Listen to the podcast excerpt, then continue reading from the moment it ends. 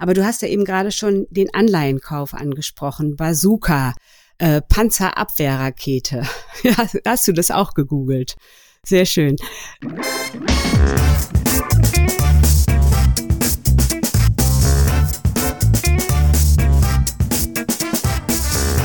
Ich heiße euch super herzlich willkommen zum Her Money Talk, dem Geld- und Karriere-Podcast für Frauen.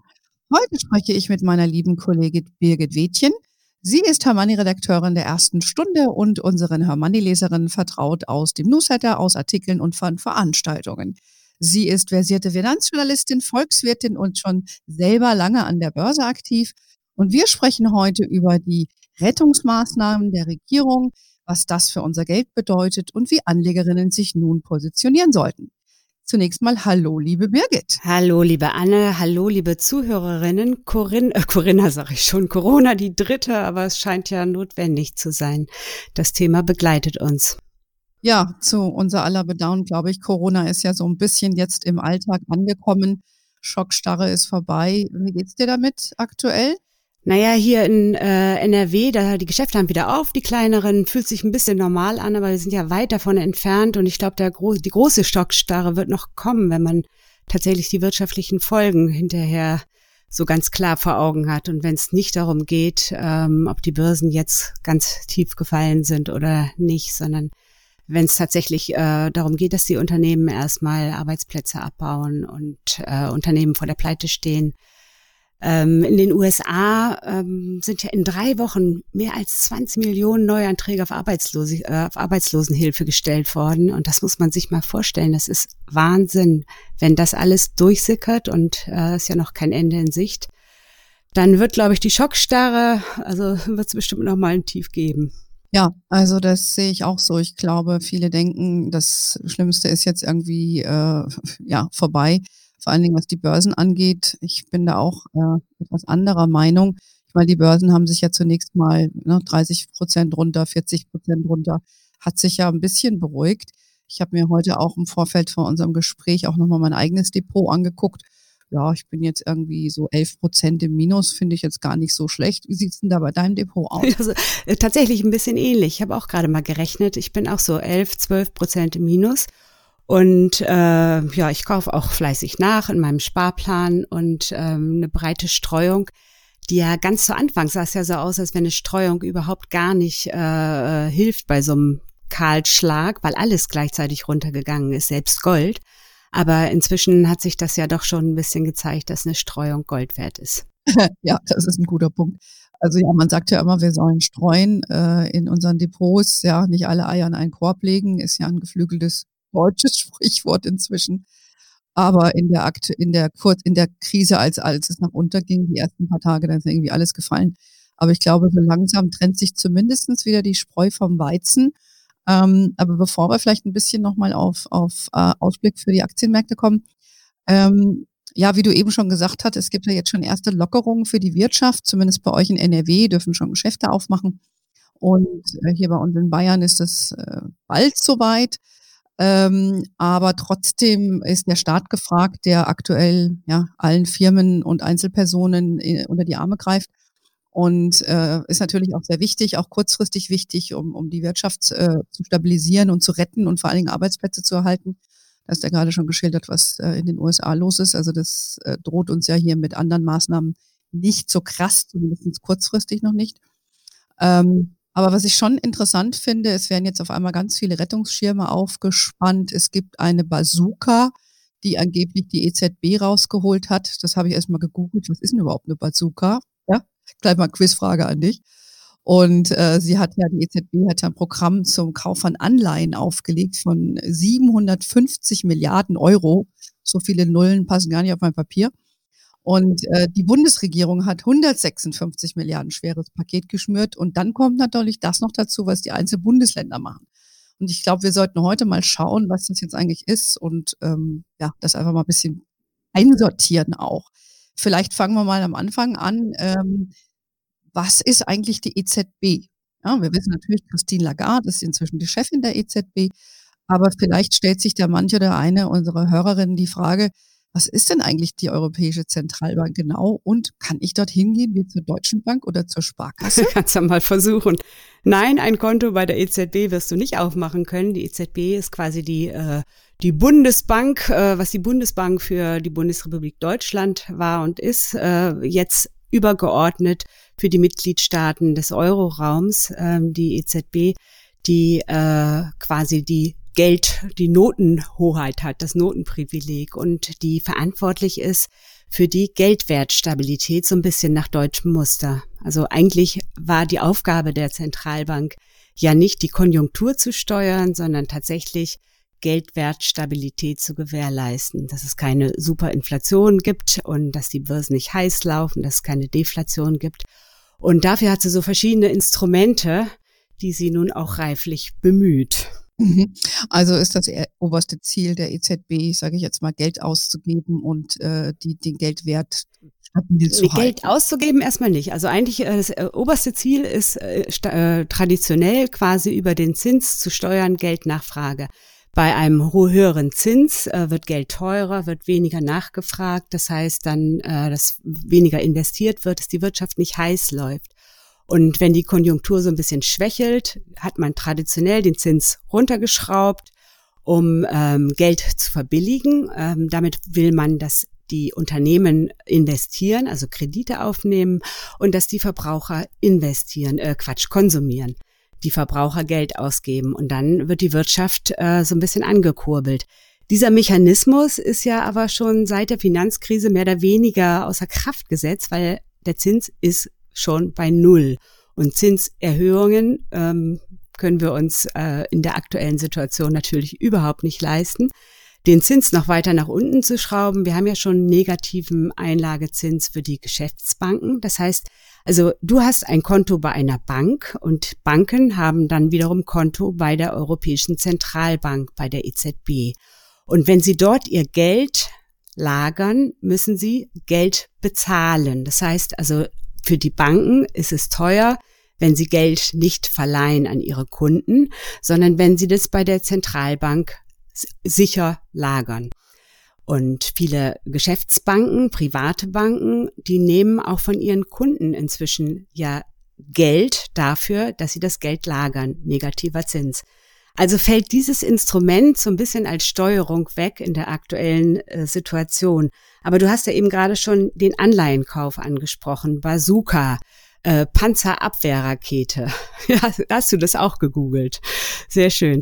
Äh, Panzerabwehrrakete, das heißt, dass die EZB sich mit allen Mitteln dagegen stemmt, dass ein, Unter äh, dass ein Staat, im, ein Mitgliedstaat im, aus dem Euroraum pleite gehen kann.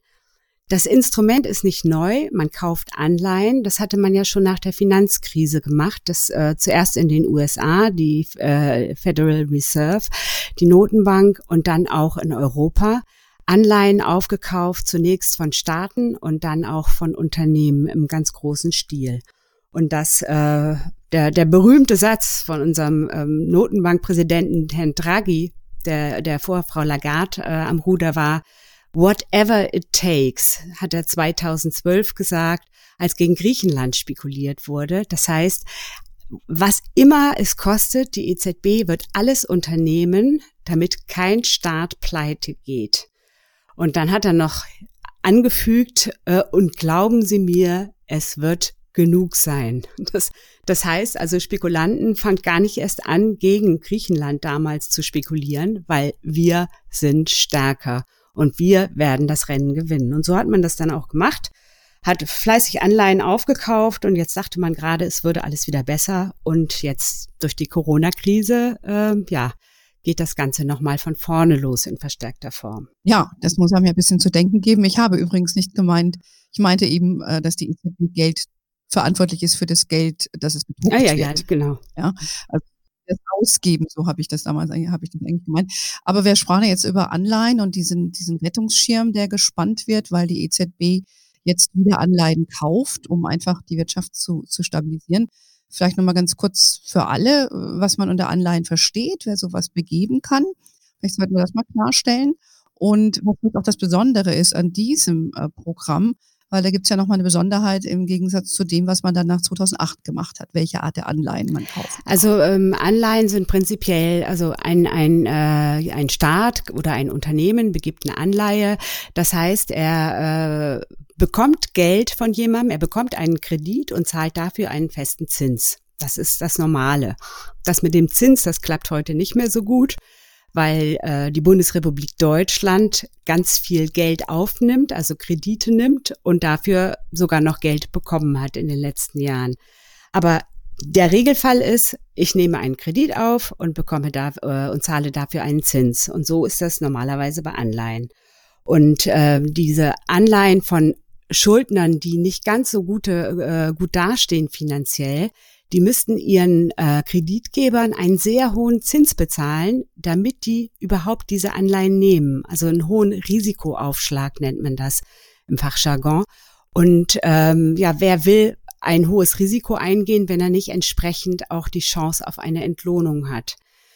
Diese hohe diese hohe Risiko, die hohen Risikoaufschläge, also der hohe Zins würde aber manch einen Staat in die Pleite treiben, könnte es gar nicht mehr aufbringen.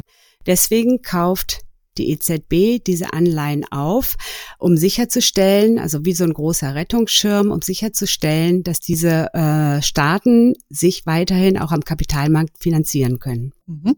Und wenn die EZB die nicht kaufen würde, wer hätte sie sonst gekauft? Tja, es könnte gut sein, dass wir dann die eine oder andere Pleite sehen, wenn sie keiner kauft.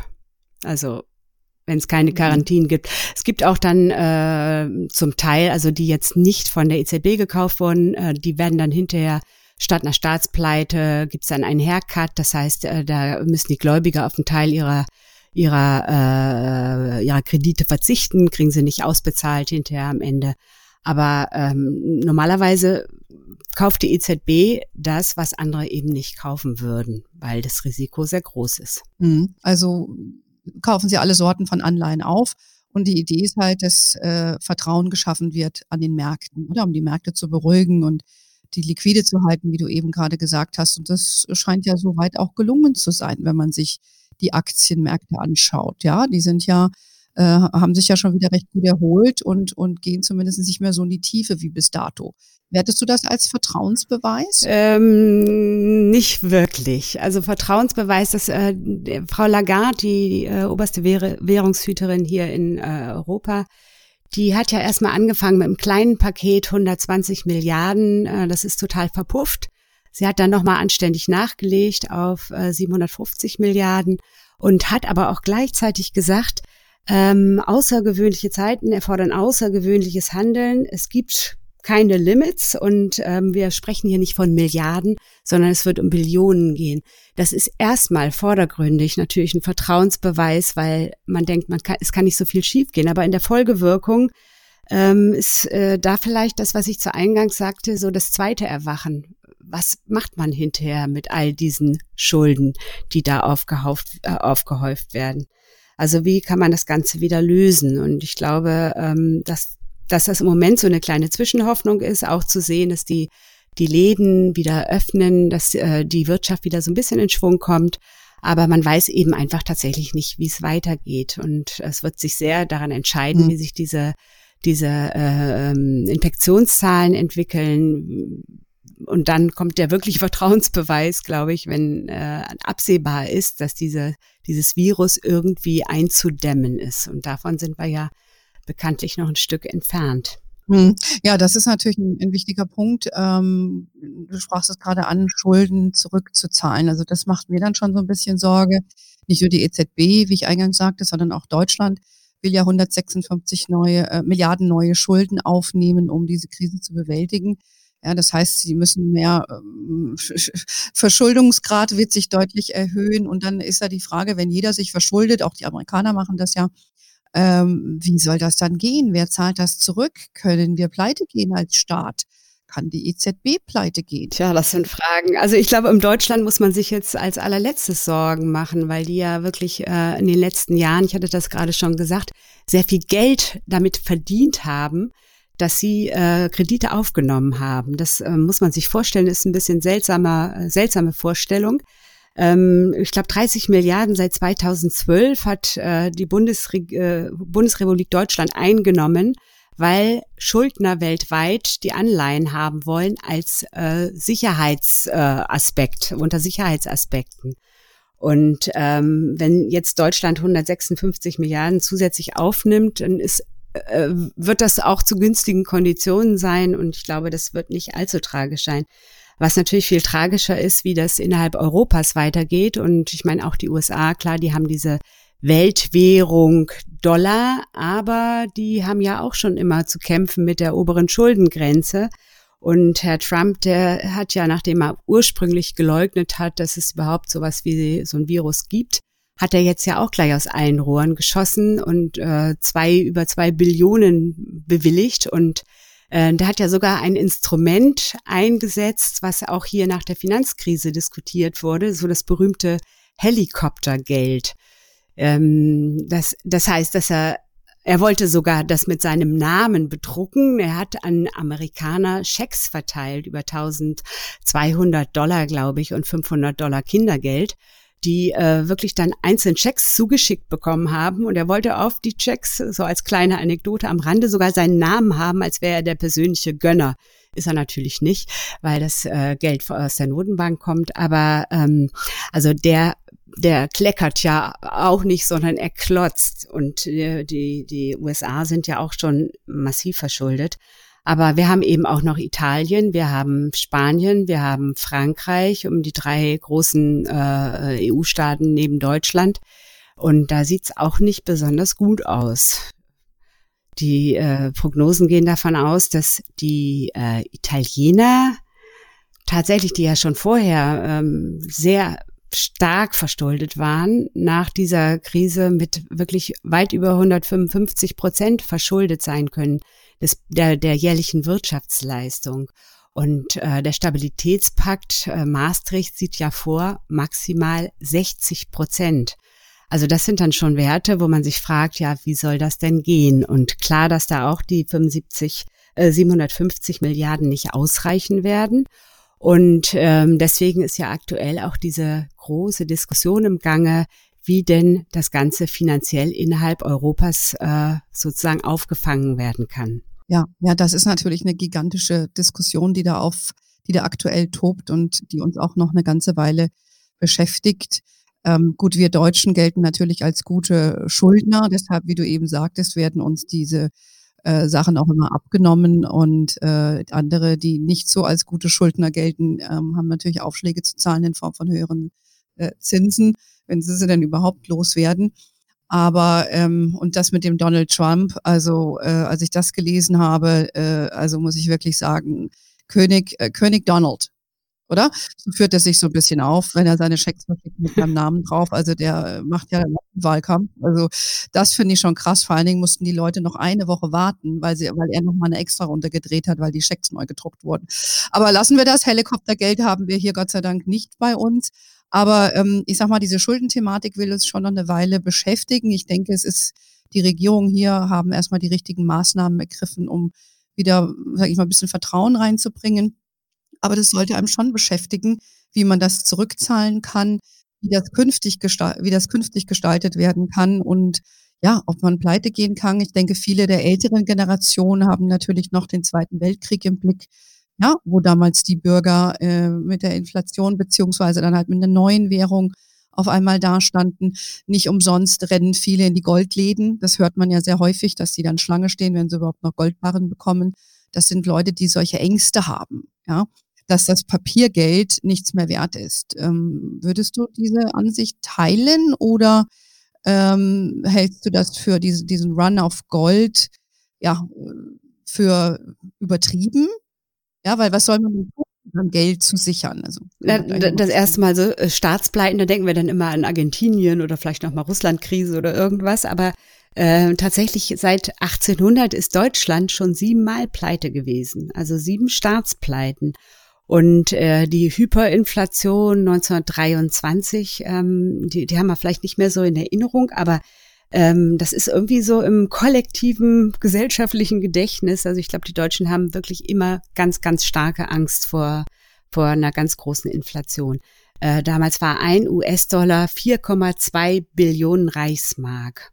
Und dann gab es einen Währungsschnitt eins zu eins zu einer Billion. Also äh, wenn man Geldwerte hat, wenn man Versicherungen hat, wenn man Anleihen hat, dann ist so ein Geldschnitt natürlich ein Währungsschnitt eine Katastrophe. Wenn man Sachwerte hat, dann hat man eventuell äh, jetzt eine andere Bewertung, eine schlechtere Bewertung, aber die äh, Anla Anlageklassen können sich wieder erholen. Also ähm, wie diese Schulden abgebaut werden, ähm, tatsächlich wurden noch nie solche Staatsschulden auf normalem Wege abgebaut, einfach zurückgeführt, wie auch. Wie soll das auch funktionieren? Es gab entweder eine Inflation, einen Krieg oder eine Währungsreform. Und äh, was jetzt auf uns zukommt, nobody knows. Wir wissen es nicht, ähm, wie diese Schulden auch innerhalb Europas ähm, verteilt werden. Und wir wissen auch nicht, wie Europa zusammenhält. Also das wird sich ja jetzt irgendwie die nächsten Wochen entscheiden. Ich glaube, äh, sogar in dieser Woche wird nochmal getagt. Da ist ja die Diskussion um die Corona-Bonds, Vergesellschaftung von äh, Vergesellschaftlichung von Schulden, äh, Vergemeinschaftlichung. Aber ähm, letztendlich zahlen wir ja eh alle da rein. Wir haben ja schon verschiedene Instrumente, die jetzt auch in Kraft gesetzt werden, also mit dem europäischen Stabilitäts Mechanismus, wo ähm, seit 2012 jeder Staat oder 19 ähm, EU-Staaten Geld eingezahlt haben. 80 Milliarden liegen da bereit. Und die Staaten müssen auch alle ähm, bestimmte Garantien übernehmen, wenn sie abgerufen werden. Und von diesen Summen trägt Deutschland 27 Prozent. Das heißt, wir sind ja auch schon da in der Haftung. Wir haben ähm, jetzt die Europäische Investitionsbank nach dem Vorbild der KfW, die in Diskussion ist, die Bürgschaften übernehmen soll, Kredite vergeben soll. Ähm, es soll Töpfe geben, wie man kurz, also Fonds über die EU-Kommission, wie man äh, Kurzarbeitergeld nach dem deutschen Vorbild auch in anderen Städten, äh, in anderen Staaten etabliert. Also diese ganzen Instrumente werden ja schon eingesetzt und die Frage ist trotzdem, wird es am Ende reichen? Wird das, ähm, ja, gibt es dann auch eine politische Einmischung, weil es gibt sehr viele, die jetzt davor warnen, dass die EU tatsächlich auseinanderbricht. Und ich weiß nicht, wem dann damit geholfen ist. Nee, das würde ich genauso sehen. Es gibt ja auch sehr viele Leute, die Interesse dran haben, dass es vielleicht nicht funktioniert mit uns in Europa. Aber das ist nochmal eine ganz andere Diskussion. Also wenn wir es einfach mal auf uns zurückbringen oder auf unsere Zuhörerinnen auch und Anlegerinnen, ich meine, äh, Staaten sind pleite gegangen, wie du eben schon gesagt hast. Wir hier auch schon ein paar Mal. Es gab ja auch vor, in jüngerer Geschichte natürlich äh, zwei Deutschlands und da gab es ja dann quasi auch eine Währungsreform. Ähm, und äh, von daher muss man das sehr, sehr wohl beobachten, äh, was das für Papiergeld künftig bedeutet. Ähm, aber ich sag mal, für, für mich persönlich, ich meine, wir beide stellen uns ja auch diese Fragen, ne? wie gehe ich da mit meinem Geld um? Ähm, wie du es eben schon sagtest, geht es ja um das Thema Sachwerte zu besitzen. Ja, denn du, wie du eben sagtest, eine Versicherung hast, dann wird die einfach dann zum Beispiel mal halbiert, wenn es einen Cut gibt um, um die Hälfte. Äh, aber wenn du eine Immobilie hast oder wenn du Gold hast äh, und vor allen Dingen Aktienfonds in Form von Fonds auch oder ETFs, dann hast du natürlich einen ganz anderen Werterhalt. Ja? Und äh, deshalb sagt man ja auch immer ganz gerne, dass man Gold haben sollte, weil es in den Krisen wichtig ist. Aber wir mussten ja jetzt auch feststellen, so wie wir eingangs schon ein bisschen gelacht haben über die Diversifizierung, die dann in dem Absturz der ersten paar Tage im Corona natürlich nicht wirklich funktioniert hat, weil erstmal alles ab, äh, eingebrochen war. So war das ja auch für Gold. Und inzwischen scheinen sie wieder auf dem Höhenflug zu sein mit Gold. Hast, besitzt du Gold in deinem Depot und empfiehlst du das unseren Hörerinnen? Also ich bin jetzt per se kein besonderer Goldfreund, äh, weil bringt keine Zinsen. Wenn es hart auf hart kommt, äh, kann ich es ja nicht abbeißen und in Brot wandeln. Da würde ich mir lieber einen Acker anlegen. Ich habe aber tatsächlich ein äh, ETC in meinem Depot, also ein Gold-ETF. Und der äh, hat äh, Verluste auf anderer Seite gut ausgeglichen. Also ähm, ich partizipiere dann mhm. eher an der, äh, an der, also im, im Rahmen der Diversifikation an Gold, äh, an der Goldpreisentwicklung, als dass ich jetzt das als Sicherheit hier irgendwo im Depot äh, oder im, im Tresor liegen hätte, außer eventuell Goldschmuck. Ich weiß nicht, wie ist es bei dir? Hast du Gold? Ähm, ja, also ich, ich habe Gold. Ähm, ich habe auch äh, den, den, den ETC, von dem du, äh, ETC, von, von dem du gerade sprachst. Und äh, man hat ja bei Gold auch noch das Währungsrisiko, sage ich jetzt mal, mit, weil das ja meist im Dollar notiert. Ähm, und ich mache das da ganz klassisch, so wie ich es mal gelernt habe, dass man äh, fünf, maximal zehn Prozent seines äh, privaten äh, Geldes in Gold hat. Und das fahre ich einfach so. Und da geht es mir genauso wie dir. Die, die, das ist sehr gut, hat sich super gut gehalten und ist gestiegen. Und ich habe jetzt auch gerade überlegt, ob ich da ein bisschen was mitnehme und wieder nachinvestieren, ein paar andere Titel. Aber ich, ich habe das prinzipiell so in meinem Depot und das werde ich auch weiter so machen. Und ich besitze natürlich auch, äh, wenn mir jemand, mein Mann, mir hat mir immer gerne Schmuck geschenkt, das finde ich auch immer sehr nett, hat ja auch eine Werthaltigkeit und sieht noch nett aus. Also das besitze ich dann auch noch so ein bisschen. Ähm, aber vielleicht ähm, lass uns noch mal abschließend auch sagen, ähm, das wird unsere Hörerinnen sicherlich auch interessieren. Du hast eben schon ein bisschen gesagt, dass du dein Depot auch nachadjustiert hast. Ich habe jetzt noch nicht nachgekauft, bin gerade noch ein bisschen überlegen, was ich genau äh, kaufen möchte. Äh, erstmal prinzipiell ist das aus deiner Sicht ein guter Zeitpunkt, um jetzt gezielt in den Markt, und ich sage jetzt bewusst den Markt einzusteigen?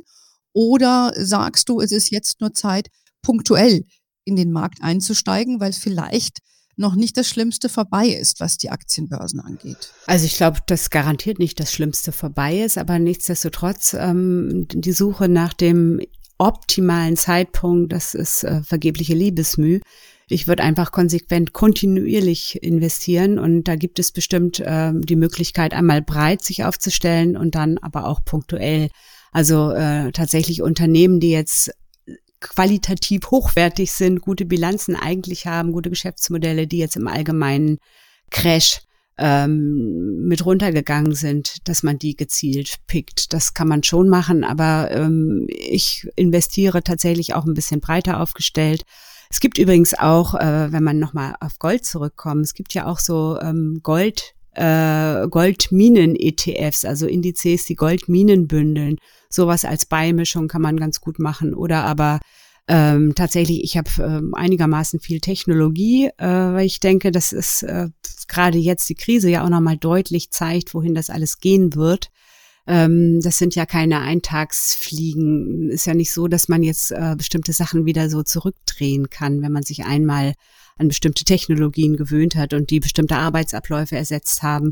Also ich glaube, dass da schon äh, viele Möglichkeiten gibt, aber jetzt nicht eben das ist jetzt der Einstiegszeitpunkt, sondern einfach, ich glaube, im Laufe des Jahres in verschiedenen Tranchen einsteigen. Ich glaube, da hat man auf lange Sicht auf jeden Fall einen guten Einstiegskurs. Ja, das, das würde ich auch so teilen, deine Ansicht. Also ich beobachte das. Ich habe zum Beispiel unter anderem auch einen ETF im Healthcare-Bereich, also im Gesundheitspharmawesen. Der ist auch sehr, sehr gut gelaufen. Ja, also den hatte ich auch schon vorher gehabt, aber da wäre vielleicht auch eine Überlegung, ob man da noch mal ein bisschen aktiver sich engagiert. Und ich bin auch ein großer Fan von Techniktiteln ähm, weil ich denke, diese Verhaltensveränderung, die für viele herbeigeführt wurde durch Homeoffice, ja, und, und durch die Akzeptanz, hat Akzeptanz von neuen Medien äh, weitaus mehr äh, gesteigert, als wir uns in der Kürze der Zeit hätten vorstellen können. Weil wir sind ja alle faul als Menschen. Ja, wir haben das ja vorher immer so gemacht, also ich jahrelang. Und äh, jetzt auf einmal äh, weißt du, wie Zoom funktioniert. Ja. Und äh, von daher denke ich mal, dass, dass da auch so Trends äh, äh, sich beschleunigt haben, die vielleicht vor vier Wochen zwar schon da waren, aber nicht so an, an Bedeutung gewonnen haben. Also ja, ich würde auch mal sagen, kleines äh, Fazit. Also ich sage mal so, man, wir wissen nicht genau wie immer, wo der Markt hingeht. Dabei sein ist alles. Und wenn man sukzessive wieder in den Markt reingehen will, warum nicht? Ähm, ich glaube, das wäre so unser gesammeltes Fazit. Oder was äh, würdest du abschließend noch unseren Hörerinnen mit auf den Weg geben wollen? Ich würde äh, sagen, Geduld, Geduld als letztes Fazit. Auch bei der Geldanlage, nicht nur im, äh, in der sozialen Dis Distanzierung oder äh, physischen Distanzierung, sondern auch ähm, bei der Geldanlage. Wenn man jetzt kauft, kann durchaus sein, dass es nochmal ein bisschen runtergeht, aber dann keine Panik bekommen laufen lassen, weiter kaufen, zukaufen. Und äh, ja, in ein paar Jahren wird sich das, glaube ich, ganz gut ausmachen. Genau. Und natürlich nicht sein Notgroschen verpulvern. Das ist natürlich auch hilfreich. Ich glaube, aktuell weiß jeder, warum man einen Notgroschen braucht. Ähm, ich glaube, das war dann auch nochmal so, so ein Test äh, für, für viele, die gedacht haben, naja, vielleicht brauche ich diese drei Monatsgehälter ähm, doch nicht auf der Seite. Ich glaube, so manch einer ja, der sich jetzt vielleicht Sorgen macht um seinen Job, weiß, warum er jetzt einen Job Notgroschen braucht. Ja, ja also ich würde mal sagen, für heute, äh, liebe Birgit, das war ja schon mal sehr viel Information. Wir wissen jetzt, dass die EZB ähm, ähm, ein großes Programm aufgelegt hat, nicht nur eine weibliche Chefin hat mit der Christine Lagarde, sondern dass man dort als Privatanleger kein Konto aufmachen kann, dass die Bazooka eine Waffe ist. Und übrigens war das mal ein Musikinstrument. Ursprünglich, da kommt der Begriff her. Und ähm, ja, es bleibt zu beobachten, was diese neuen Schulden für uns bedeuten, wie das insgesamt weitergeht. Gute Alternative aus unserer Sicht sind nach wie vor, sich in Sachwerten zu engagieren, Gold oder Immobilien. So, damit würde ich einfach unser Gespräch für heute beenden. Danke dir, liebe Birgit. Bleib gesund. Ähm, wir bedanken uns bei unseren Zuhörerinnen. Denkt dran, unseren Podcast auf Spotify und iTunes zu abonnieren, gerne auch zu kommentieren und zu bewerten. Und wenn ihr Fragen habt oder Themen, die euch interessieren, einfach per E-Mail an kontakt.hermoney.de. Ihr erreicht uns auch über unsere Kanäle bei Instagram, Facebook oder LinkedIn. In diesem Sinne, bleibt gesund und auf ganz bald. Ciao.